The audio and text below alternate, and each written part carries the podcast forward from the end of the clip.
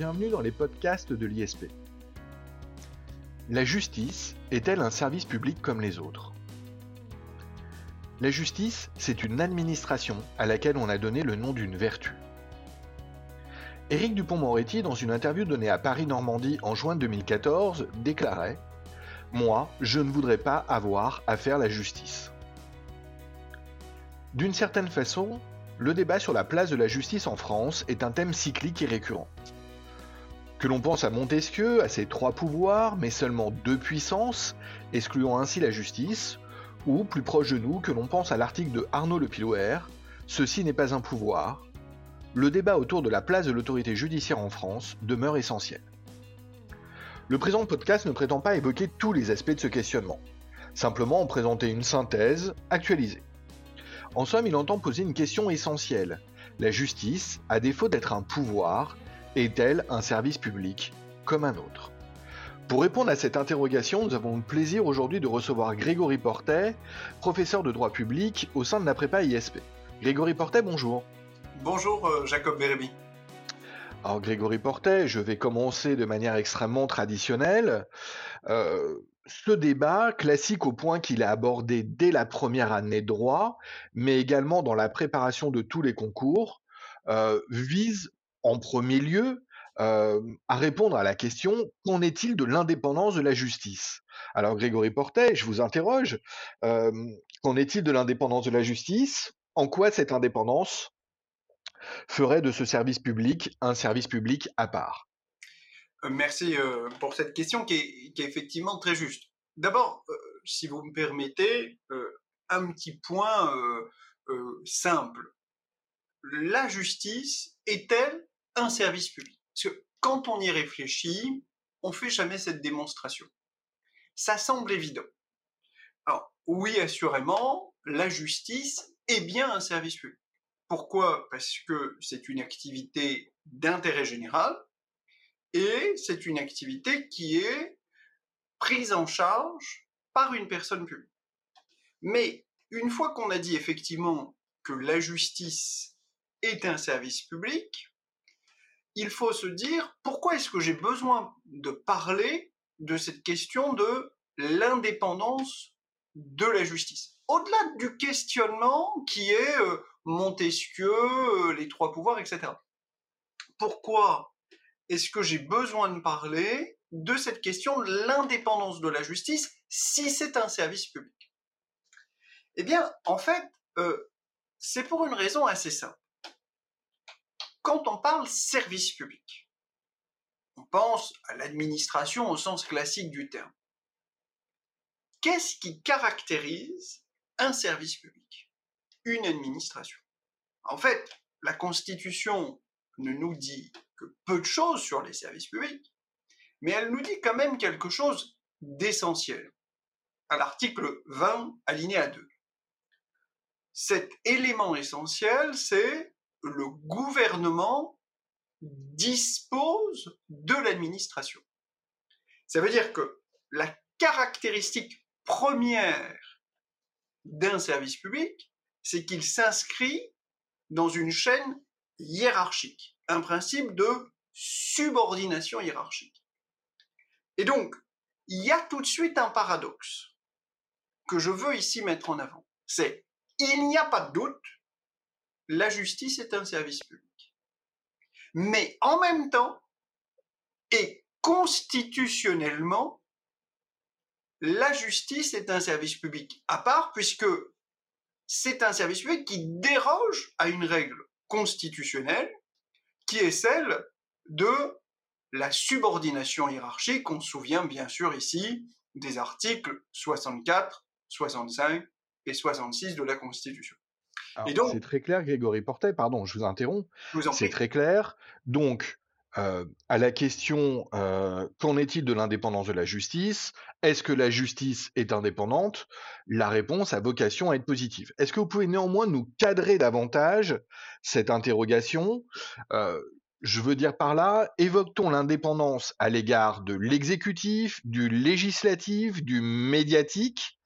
Et surtout de quelle justice parle-t-on? Est-ce que l'on parle de la justice en général? Seulement de la justice administrative? Seulement de la justice judiciaire?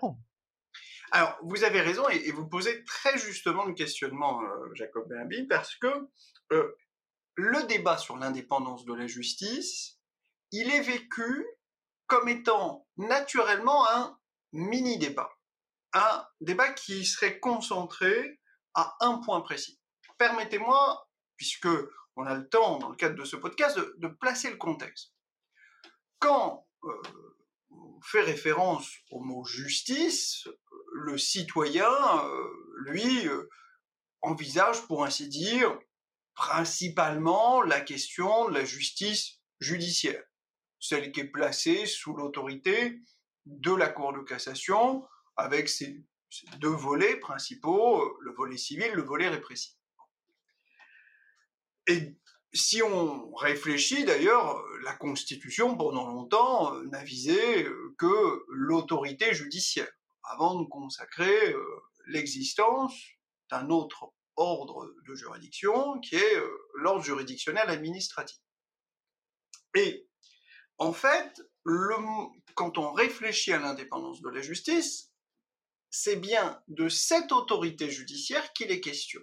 C'est-à-dire, cette justice judiciaire est-elle indépendante Mais si on voulait avoir un questionnement global, qui n'est pas euh, l'objet de ce podcast, il faudrait s'interroger sur euh, qu'en est-il de l'indépendance de la justice administrative, deuxième ordre juridiction. Qu'en est-il finalement de l'indépendance globale du pouvoir juridictionnel, du pouvoir de trancher les litiges de manière générale Et j'inclurai ici du coup les juridictions qui échappent au dualisme juridictionnel, que sont, euh, par exemple, euh, le Conseil constitutionnel, le tribunal des conflits, etc. Autrement dit, on se focalise sur la justice judiciaire, et c'est dans cette euh, question, dans cet axe que l'on va réfléchir ici, mais il y aurait sans doute une réflexion globale à mener sur l'indépendance des justices ou du pouvoir juridictionnel. Donc ça, je dirais, ça serait un petit peu mon prérequis. Mais à partir de ce moment-là, ainsi entendu, qu'est-ce que ça signifie l'indépendance de cette justice, etc. On se souvient que, euh, c'est d'ailleurs assez intéressant, la formulation de ce que signifie euh, l'indépendance, elle a longtemps été, on va dire, quasiment doctrinale plus que normée. On se souvient de M. Canivet hein, qui nous disait, bon, bah, l'indépendance, ça signifie que le juge ne doit recevoir ni ordre, ni instruction, ni pression, d'où qu'il vienne.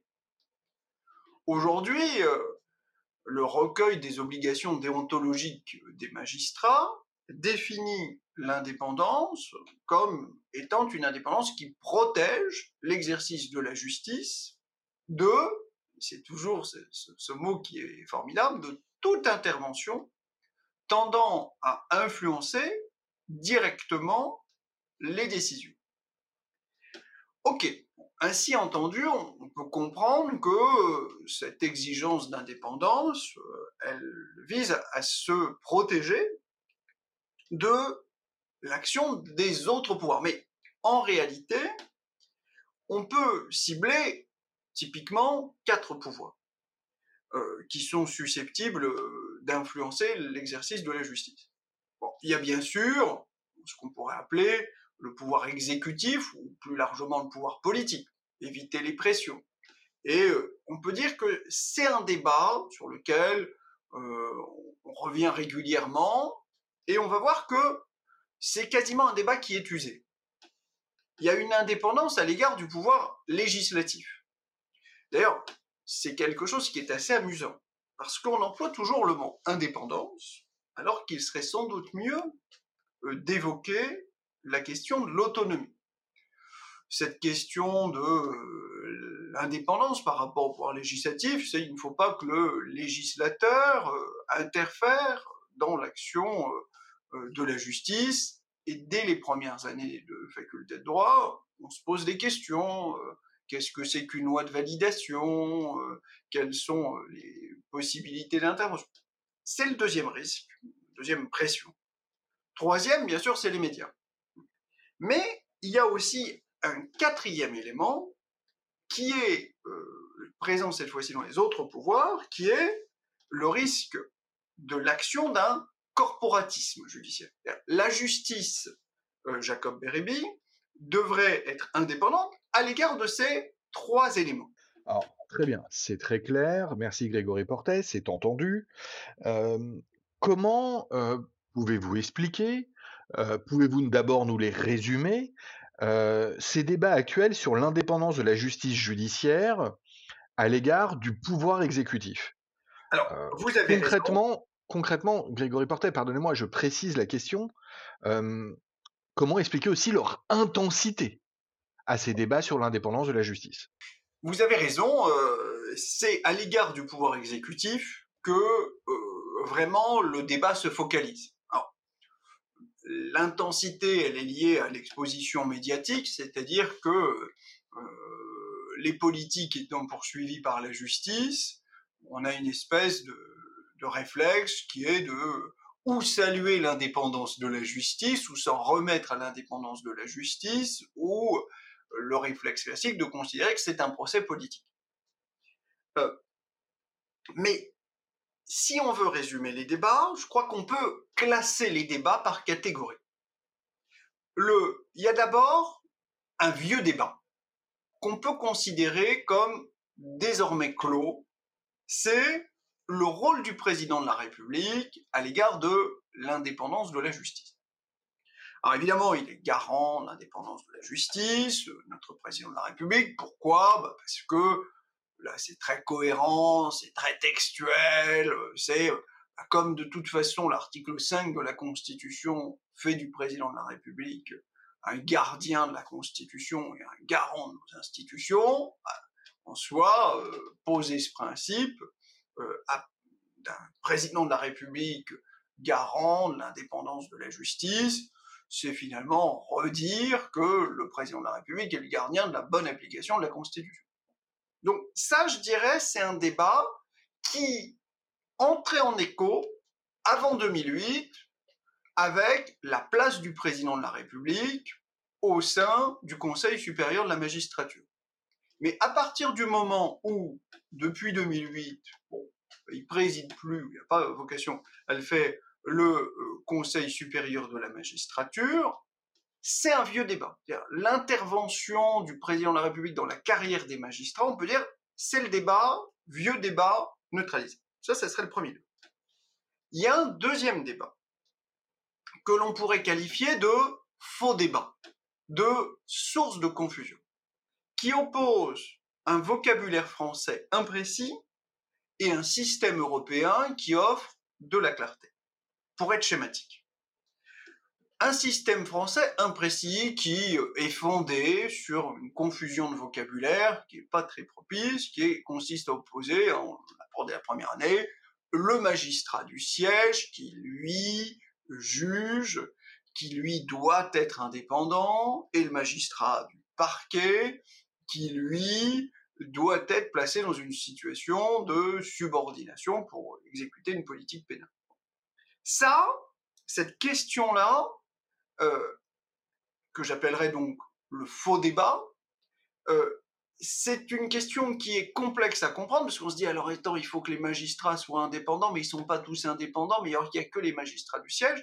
En réalité, c'est lié à cette question du vocabulaire. Et si on regarde d'ailleurs les productions du Conseil de l'Europe, euh, le Conseil de l'Europe n'a aucune difficulté à dire bah, il y a des juges et il y a des procureurs. Les juges doivent être indépendants, les procureurs peuvent être subordonnés. Et cette question-là, euh, dans la littérature de, de la CEDH, est beaucoup plus facile. Et c'est cette difficulté de vocabulaire qui réside, euh, je dirais, sur une conception française, euh, se retrouve du coup dans le statut de la magistrature. C'est-à-dire, dans l'ordonnance du 22 décembre 58, portant euh, loi organique relative au statut de la magistrature, bah, on a ces fameux deux articles, hein, les articles 4 et 5, euh, du statut du magistrat, bah, du statut des magistrats qui oppose d'un côté l'inamovibilité envisagée comme une garantie de l'indépendance des magistrats du siège, des juges, et de l'autre côté bah, la subordination des magistrats du parquet. on a un deuxième débat qui serait de se dire oui, alors euh, c'est est-ce que les magistrats sont bien indépendants à l'égard du pouvoir politique? C'est pas si facile que ça, euh, parce qu'il faut distinguer magistrat du siège, magistrat du parquet. Ça, on peut dire que c'est à peu près clarifié. La seule chose qu'il faudrait faire, pour la bonne compréhension par le citoyen, sans doute, c'est rompre avec, en plus, une appellation qui est plus liée à notre histoire, c'est-à-dire cette opposition entre magistrat du siège et magistrat du parquet. Il y a un troisième débat, qui euh, d'ailleurs a a fait l'objet d'un joli article euh, dans euh, la revue Pouvoir, euh, qui est l'existence d'un ministre de la justice. Bon. Alors évidemment, ça, c'est une appellation qui est juste exceptionnelle. C'est une appellation qui est exceptionnelle parce que c'est un oxymore.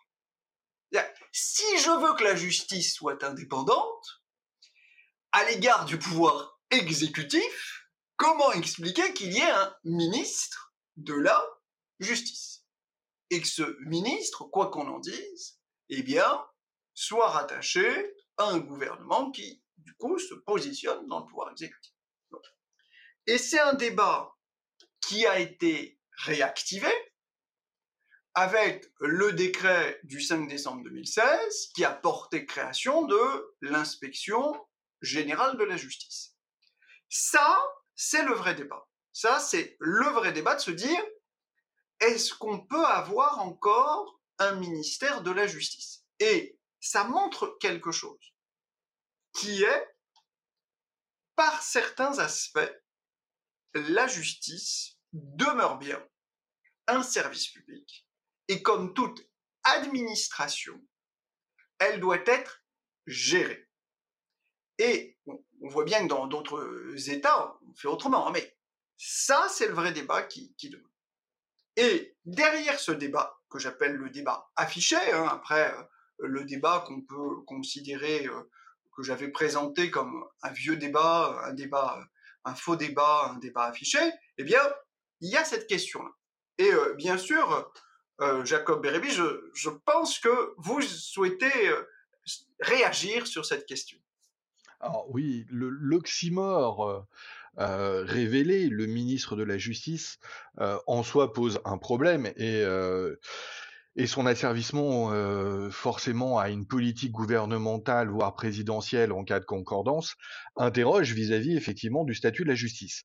ce n'est pas la seule question qui interroge sur l'indépendance de la justice judiciaire, Grégory Portet, euh, il y a peut-être deux autres points qui interpellent, euh, à savoir le débat, je pense, sur euh, le CSM, mais mmh aussi de manière générale le contentieux disciplinaire. Oui. Alors, il y a effectivement la question, comme vous l'avez dit, du CSM.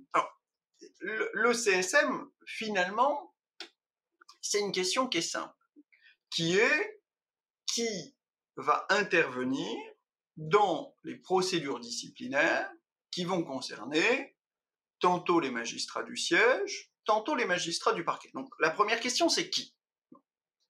Et là, on a organisé un mélange savoureux, mélangeant des magistrats et des personnalités qualifiées, désignées par des autorités politiques, moyennant un contrôle parlementaire.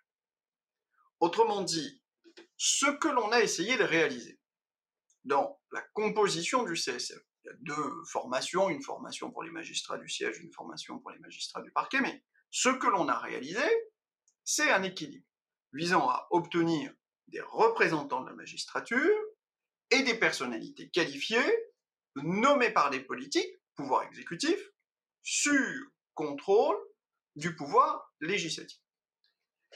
La finalité de cet équilibre, ce mélange, c'est d'une part éviter le corporatisme. On revient à cette question de l'indépendance. vis-à-vis d'une auto-indépendance, d'une auto-alimentation. Et on a essayé d'opter pour un schéma d'indépendance à l'égard du pouvoir exécutif, avec des personnalités nommées qui viennent de plusieurs autorités, le président de la République, le président de l'Assemblée nationale, le président du Sénat, qui voient leur choix contrôlé par le Parlement. Donc on essaye de mettre en place un mécanisme qui est fondé sur la diversité. Alors, évidemment, ça c'est la première question, c'est qui Qui n'est pas neutre? Et la deuxième question, c'est comment le CSM intervient-il? Alors, c'est la question de la portée des avis du CSM. Mécanisme de codécision, pour le dire de manière assez simple pour les magistrats du, siège, mécanisme d'avis obligatoire, je le prends, mais pas obligé de le suivre, mais qui de fait euh, l'est, euh, pour euh, les magistrats du parquet. Et ça, c'est un mécanisme qui est un mécanisme, on va dire, de soft power. C'est un, mécanisme dans lequel on va limiter la liberté de choix du pouvoir exécutif dans l'exercice de la sanction euh, qui peut être prise à l'encontre des magistrats. Mais, et je crois que c'est important de le dire, euh, derrière cette question-là se pose aussi la question de savoir comment est-ce que ces sanctions prononcées par le ministre, après avis, sont susceptibles d'être contestées. Et là, c'est quelque chose qu'on ne met pas assez en avant. Le contentieux disciplinaire de la magistrature euh, judiciaire relève de la compétence de la juridiction administrative. Et ça, euh, qui fait un plein contrôle de proportionnalité, il n'y a pas de problème. Euh, en revanche,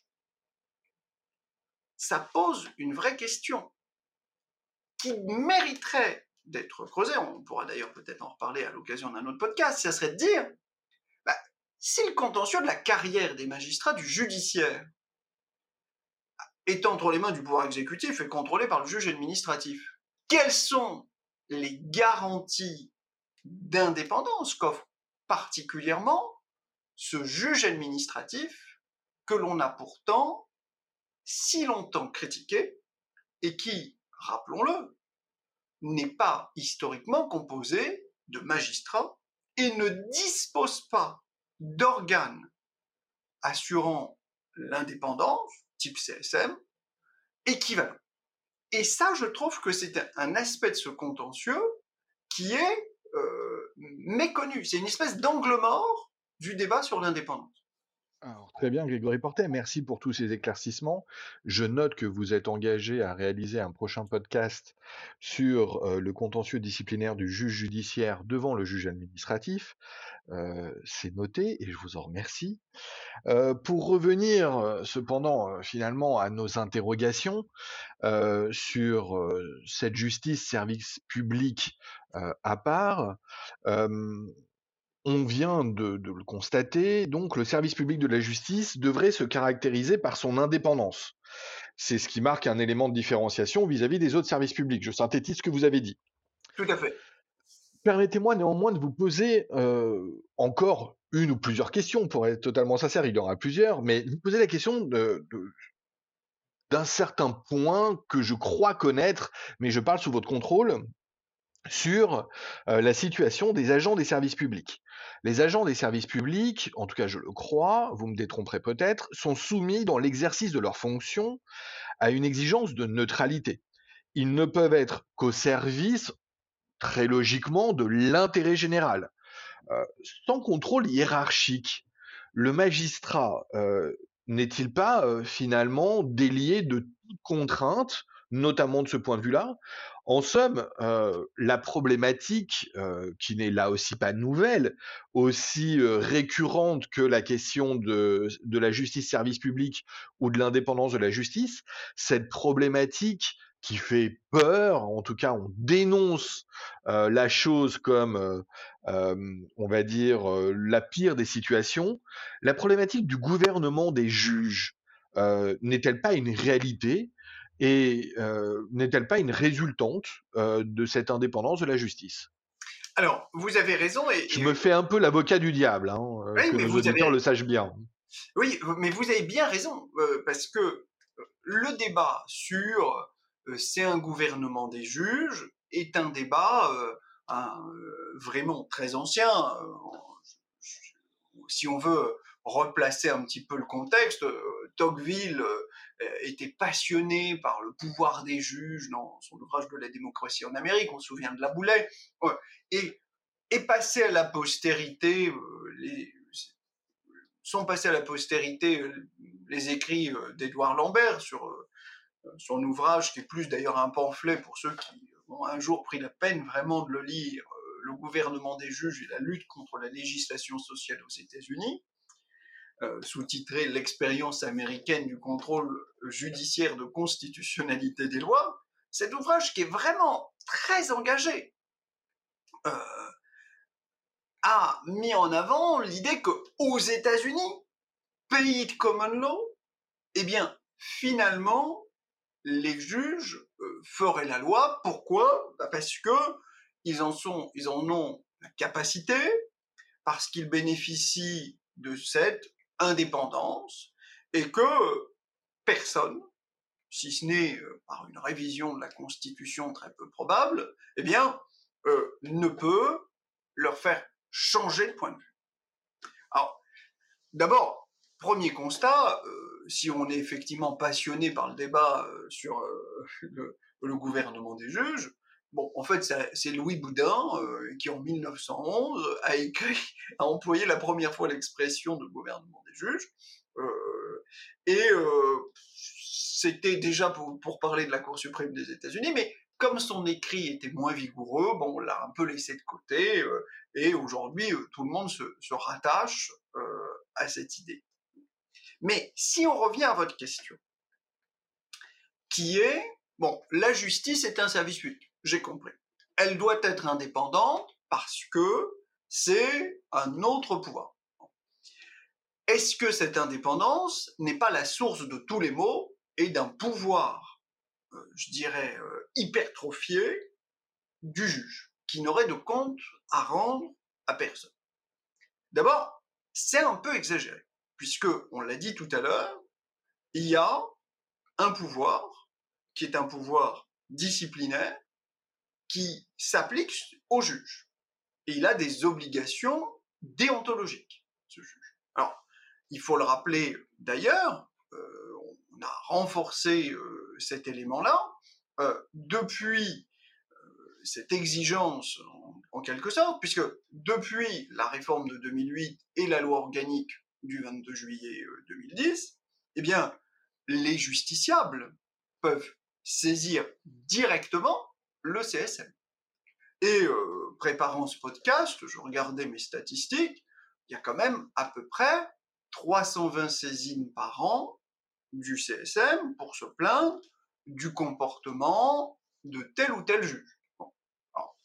là encore, euh, les chiffres donnent une idée, mais il faut replacer dans son contexte le, justiciable qui considérerait que le magistrat a mal fait son travail saisit le CSM, et ensuite il faut regarder si la requête est recevable.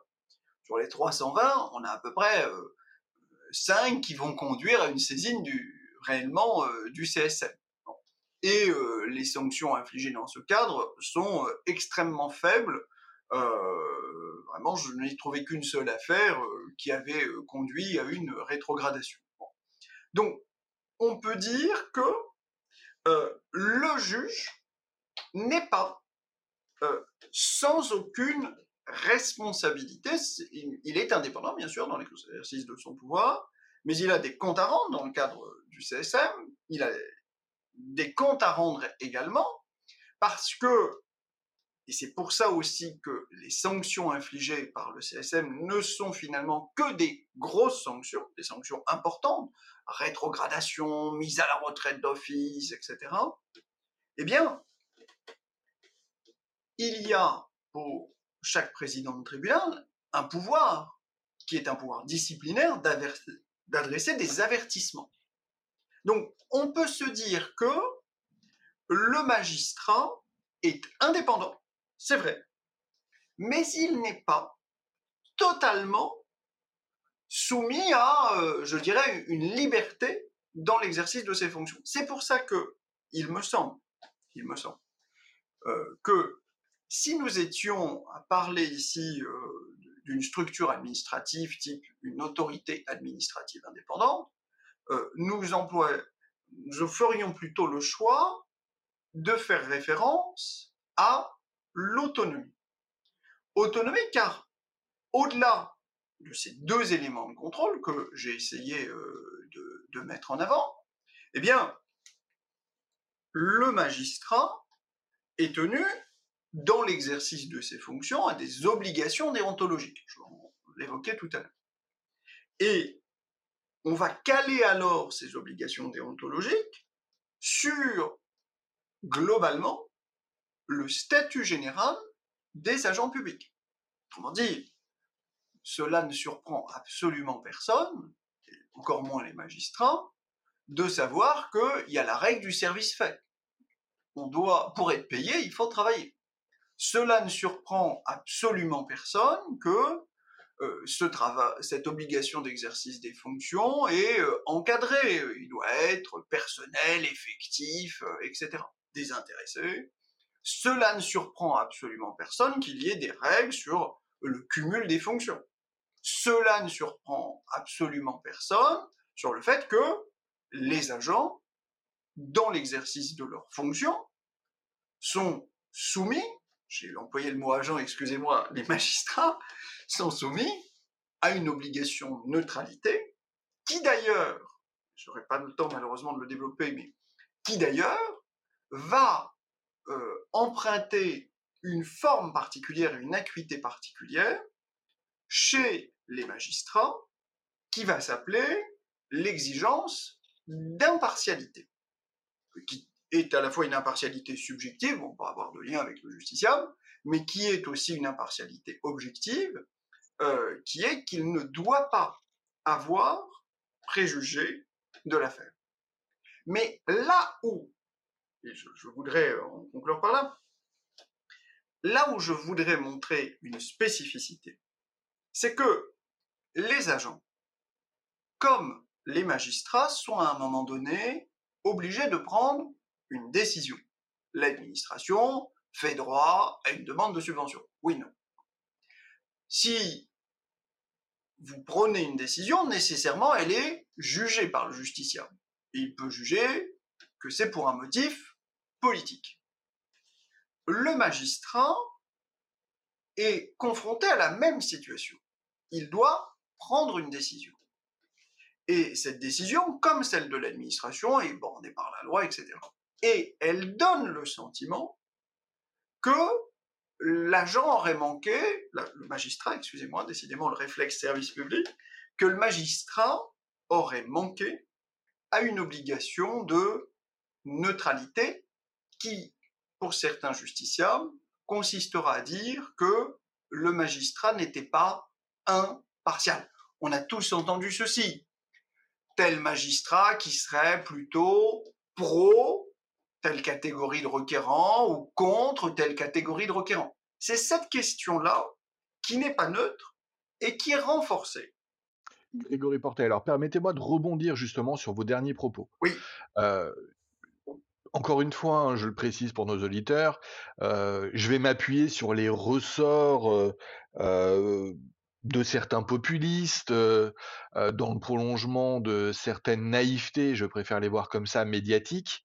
Euh, je vais donc encore me faire l'avocat du diable. Mais justement, pour rebondir sur ces questions de neutralité, d'impartialité, dans le prolongement de ce que vous venez de dire, je, ne peux pas ne pas vous poser une autre question, encore une fois, pour éclairer notre auditoire et peut-être mettre un terme à, à des, propos galvaudés, la le magistrat, les magistrats, sont-ils réellement plus politisés que les autres agents des services publics, comme on l'entend dire, y compris parmi les candidats à l'élection présidentielle hein? Bien sûr. Je dirais, je crois qu'il y a trois dimensions. Il y a une dimension organique, il y a une dimension fonctionnelle et il y a une dimension normative. Si on veut y vraiment y répondre de manière sérieuse, euh, il y a ces trois dimensions, obligatoirement. Il y a d'abord une dimension organique. Euh, dans cette dimension organique, c'est quoi? C'est euh, quelles sont les structures qui peuvent apparaître comme politisées bah, Tout simplement, la magistrature connaît depuis les années 60-70 des syndicats. Et si on veut présenter les deux plus gros syndicats, le syndicat de la magistrature et l'union syndicale de la magistrature, ces syndicats ne cachent pas leurs engagements politiques. Les prises de parole des représentants de ces syndicats euh, sont récurrentes, les cas euh, sortent dans la presse, on se souvient tous du, mur des cons, on se souvient... Euh, Donc là-dessus, je dirais organiquement, c'est au niveau des structures, bien sûr, on peut trouver une politisation. Mais est-ce que ça signifie que c'est différent d'un autre service public? La réponse est non. Vous allez dans n'importe quel corps de la fonction publique, vous avez des syndicats, et ces syndicats sont politisés. Ils ne devraient pas en théorie de l'être, bien sûr, mais moi je vous renvoie ici un très joli article de Bertrand Mathieu sur euh, des juges politisés pour l'interrogation il fait un recensement assez exhaustif des prises de position de l'ensemble des représentants des magistrats. Ça, c'est la première dimension, c'est la dimension organique. Il y a une deuxième dimension qui est une dimension fonctionnelle. Quoi qu'on le veuille, quoi qu'on en dise, pardon, la justice intervient dans le champ politique. Et euh, parce qu'elle intervient dans le champ politique, ben, je dirais c'est une évidence, la palissade, elle apparaît comme étant politisée. Et pourquoi? Bah, Parce que, et là c'est pas à vous, euh, Jacob Bérébi, que euh, je parlerai de, cette tendance à l'élargissement de la responsabilité, euh, responsabilité civile, responsabilité pénale, et puisque toutes les branches du droit sont saisies par ce mouvement de judiciarisation, qu'on peut faire remonter en gros aux années 90, hein, au moment où on fait le, basculement sur euh, les modes de financement euh, des partis politiques, la justice intervient dans le champ politique et comme il y a cette interdiction du déni de justice, bah, elle apparaît nécessairement comme politique. Troisième dimension, c'est ce que j'appelle la dimension normative. En réalité, c'est plutôt la dimension paranormative. Qu'est-ce qui se passe? Un service public il est caractérisé par le fait que les chefs de service, et normalement les ministres, produisent des circulaires pour indiquer euh, comment les textes doivent être appliqués. La justice n'échappe pas à cette question. Et euh, on se souvient, vous et moi, euh, Jacob Bérébi, de cette circulaire pour retranscrire la filiation des enfants issus d'une GPA euh, réalisée euh, à l'étranger, voulue par la garde des Sceaux, Madame Taubira, à l'époque, qui partait d'une interprétation personnelle et qui avait conduit à ce sentiment que bah, la justice est politisée, mais cette fois-ci par les consignes qui sont données au niveau central. Donc je pense qu'effectivement, on peut parler d'une politisation, sur ces trois niveaux, euh, Jacob Bérébi. D'accord. Euh, c'est très clair sur ce point et, euh, ça permet de prendre un peu de recul vis-à-vis de l'affirmation seulement générale de la politisation de la justice. poursuivons Grégory Portet. dans tout service public, les agents de l'administration supportent une responsabilité. et ce, en raison d'une considération simple. ils sont humains, comme vous et moi, surtout moi, ils peuvent commettre des fautes. leur responsabilité consécutive doit donc très logiquement pouvoir être engagée par ceux qui, eh bien, supportent les conséquences de ces fautes. Les magistrats, Grégory Portet, sont-ils de ce point de vue, eh bien, des agents de service public comme les autres, des fonctionnaires comme les autres Ont-ils la même responsabilité euh, ou au contraire sont-ils irresponsables? Alors, ça c'est très intéressant parce que euh, je dirais, il y, a au moins deux aspects. Euh, le premier aspect qu'on a balayé ensemble, vous et moi tout à l'heure, qui est l'aspect disciplinaire. qui, là-dessus, met en place une responsabilité qui est fondée sur une proportionnalité. Après tout, le magistrat, vous l'avez dit, Jacob Babi, est un homme comme les autres, il commet des fautes, et puis bah, il peut être opportun, il y a un principe d'opportunité de la sanction disciplinaire dans le, service public, comme d'ailleurs dans le secteur privé, euh, de le sanctionner. Ça, c'est le premier levier. Moi, ce qui va m'intéresser ici, euh, et qui me semble plus intéressant encore de, la responsabilité disciplinaire, c'est la responsabilité civile du magistrat. Il faut rappeler euh, une exigence constitutionnelle dont le Conseil constitutionnel, finalement, ces dernières années, décide de faire produire des fruits. C'est l'article 15 de la DDH. La société a le droit de demander compte à tout agent public de son administration.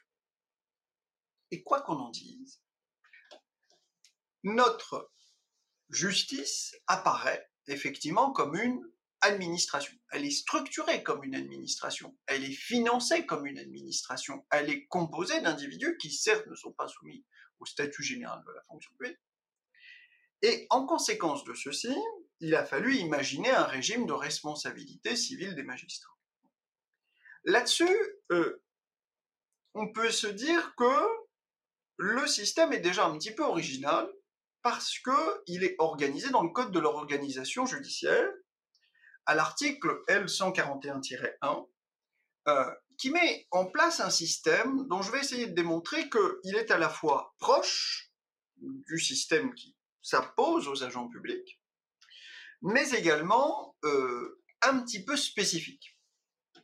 Alors, que dit l'article L141-1 Bon, très simple, l'État est tenu de réparer les dommages causés par le fonctionnement défectueux de la justice en cas de faute lourde ou de déni de justice. Vous voyez que le mécanisme qui est imaginé, c'est le mécanisme dans lequel l'État substitue sa responsabilité à ses agents par principe. Et là, Jacob Berby, le civiliste euh, brillant que vous êtes, eh bien, se dit, bon, finalement, on est quand même un peu dans un mécanisme qui n'est pas du tout spécifique, c'est comme pour les enseignants, etc. Vous en conviendrez. J'en conviens, Grégory Portet. Ah, je, savais que j'allais réussir à, vous... À me convaincre. Ah, c'est ça, je savais que finalement on est sur un mécanisme qui est très proche. Rien de surprenant là-dedans. Ce qui surprend, en revanche, le publiciste, ce n'est pas cette formule-là. C'est la formule en cas de faute lourde. Ça veut dire que la responsabilité de l'État du fait du dysfonctionnement du service public de la justice judiciaire est subordonnée à l'existence, à la caractérisation d'une faute lourde. Là où l'histoire du droit administratif, depuis Blanco, 1873, c'est l'histoire du recul de l'exigence de la faute lourde.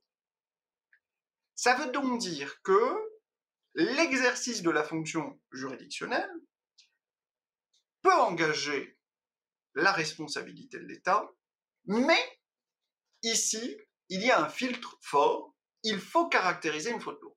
Première chose qui est un petit peu euh, surprenante. Deuxième chose que je voudrais ajouter, mais qui cette fois-ci est moins surprenante, c'est ce que euh, l'article L141-2 du même code prévoit que la responsabilité du magistrat ne peut être engagée, donc sa responsabilité civile, hein, ne peut être engagée que sur action récursoire de l'État. Je m'estime victime, je fais un procès à l'État, j'établis l'existence d'une faute lourde, j'obtiens ici euh, la condamnation de l'État, et ensuite l'État est le seul à pouvoir se retourner contre son agent. Alors ça, c'est un petit peu différent de ce que l'on connaît en droit public, dans le régime de fonctionnement des services publics. Parce que quand je suis victime d'une faute commise par un agent de l'administration, bah, normalement j'ai le choix. Je me tourne ou contre l'agent, avec le risque d'insolvabilité, ou contre son administration. Et puis, euh, lorsque j'ai fini mon action, si je me suis tourné vers l'agent, il fait une action récursoire contre l'État. Si je me suis euh, tourné contre l'État, il fait une action récursoire contre l'agent. C'est ici une simple faculté de faire cette action récursoire. Ici, on se rend compte que vous n'avez qu'un seul choix, c'est d'agir contre l'État. Est-ce vraiment surprenant, Jacob Barabi bah, Vous le savez, pas totalement, puisque bah, c'est le même mécanisme globalement euh, pour les instituteurs. Donc, première chose. Deuxième chose, euh, l'action récursoire est-elle obligatoire? Réponse non, pas du tout. Est-ce que ça, est-ce que l'État est obligé de se retourner contre son magistrat, qui, euh, du fait de sa faute lourde, aurait exposé l'État à devoir payer des dommages et intérêts Pas du tout. Est-ce que ça, c'est surprenant? Non. Là, on est vraiment dans la logique des jurisprudences Larvel et Delville du Conseil d'État de 1951. On est libre d'exercer ceci. Ça veut dire quoi? Ben, Quand on y réfléchit bien, on aboutit au schéma suivant. La responsabilité civile du magistrat est théoriquement envisageable, mais elle est en réalité triplement limitée. Elle est limitée parce qu'il faut caractériser une faute lourde, elle est limitée parce qu'elle est subordonnée à une action récursoire de l'État contre le magistrat, ce qui, d'ailleurs, si on regarde statistiquement, euh, n'a jamais été euh, le cas.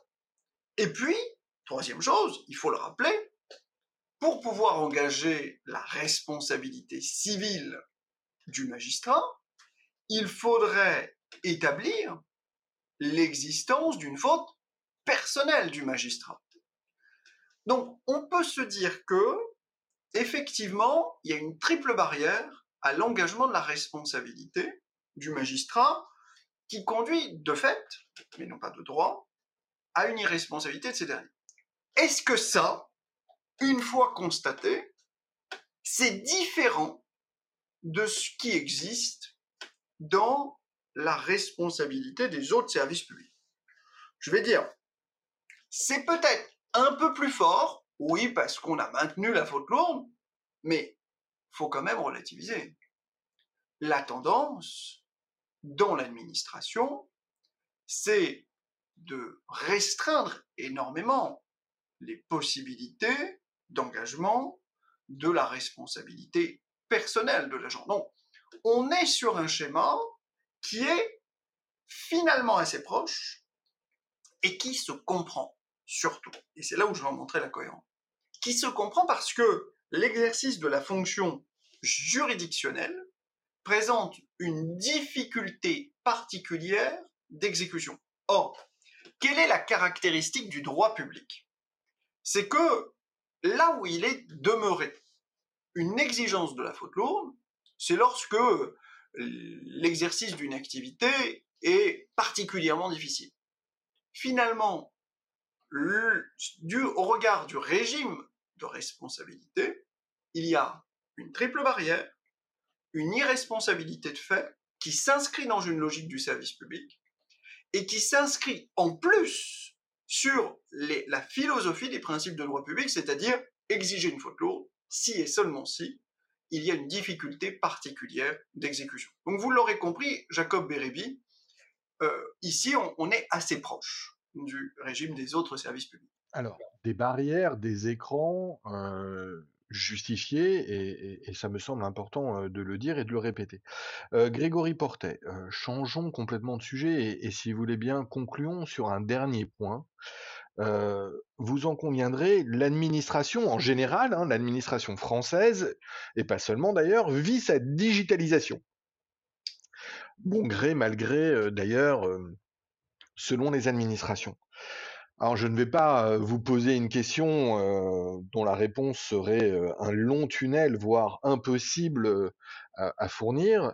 je ne vais pas donc vous poser la question aussi largement que qu'en est-il du service public de la justice et de la digitalisation, mais tout de même, Grégory Portet, est-ce que vous acceptez de nous faire un point sur ce, cet élément, cet aspect, le service public de la justice dans, dans, cette évolution numérique je pense notamment à une question qui est de plus en plus prégnante. on en parle maintenant depuis quelques années.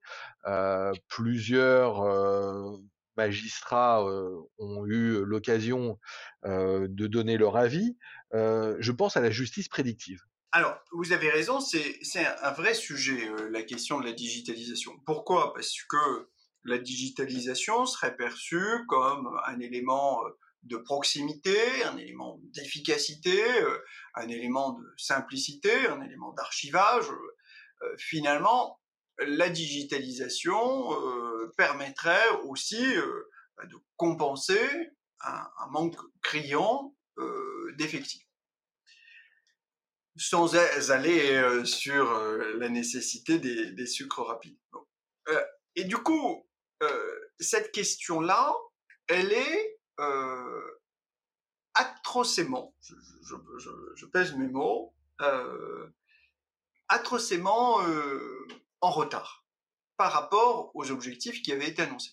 autant la juridiction administrative qui gère des contentieux qui sont beaucoup plus sériatisés, la juridiction administrative qui est composée de quand même un barreau qui est moins étendu, etc., a eu son temps de la digitalisation et s'est adapté.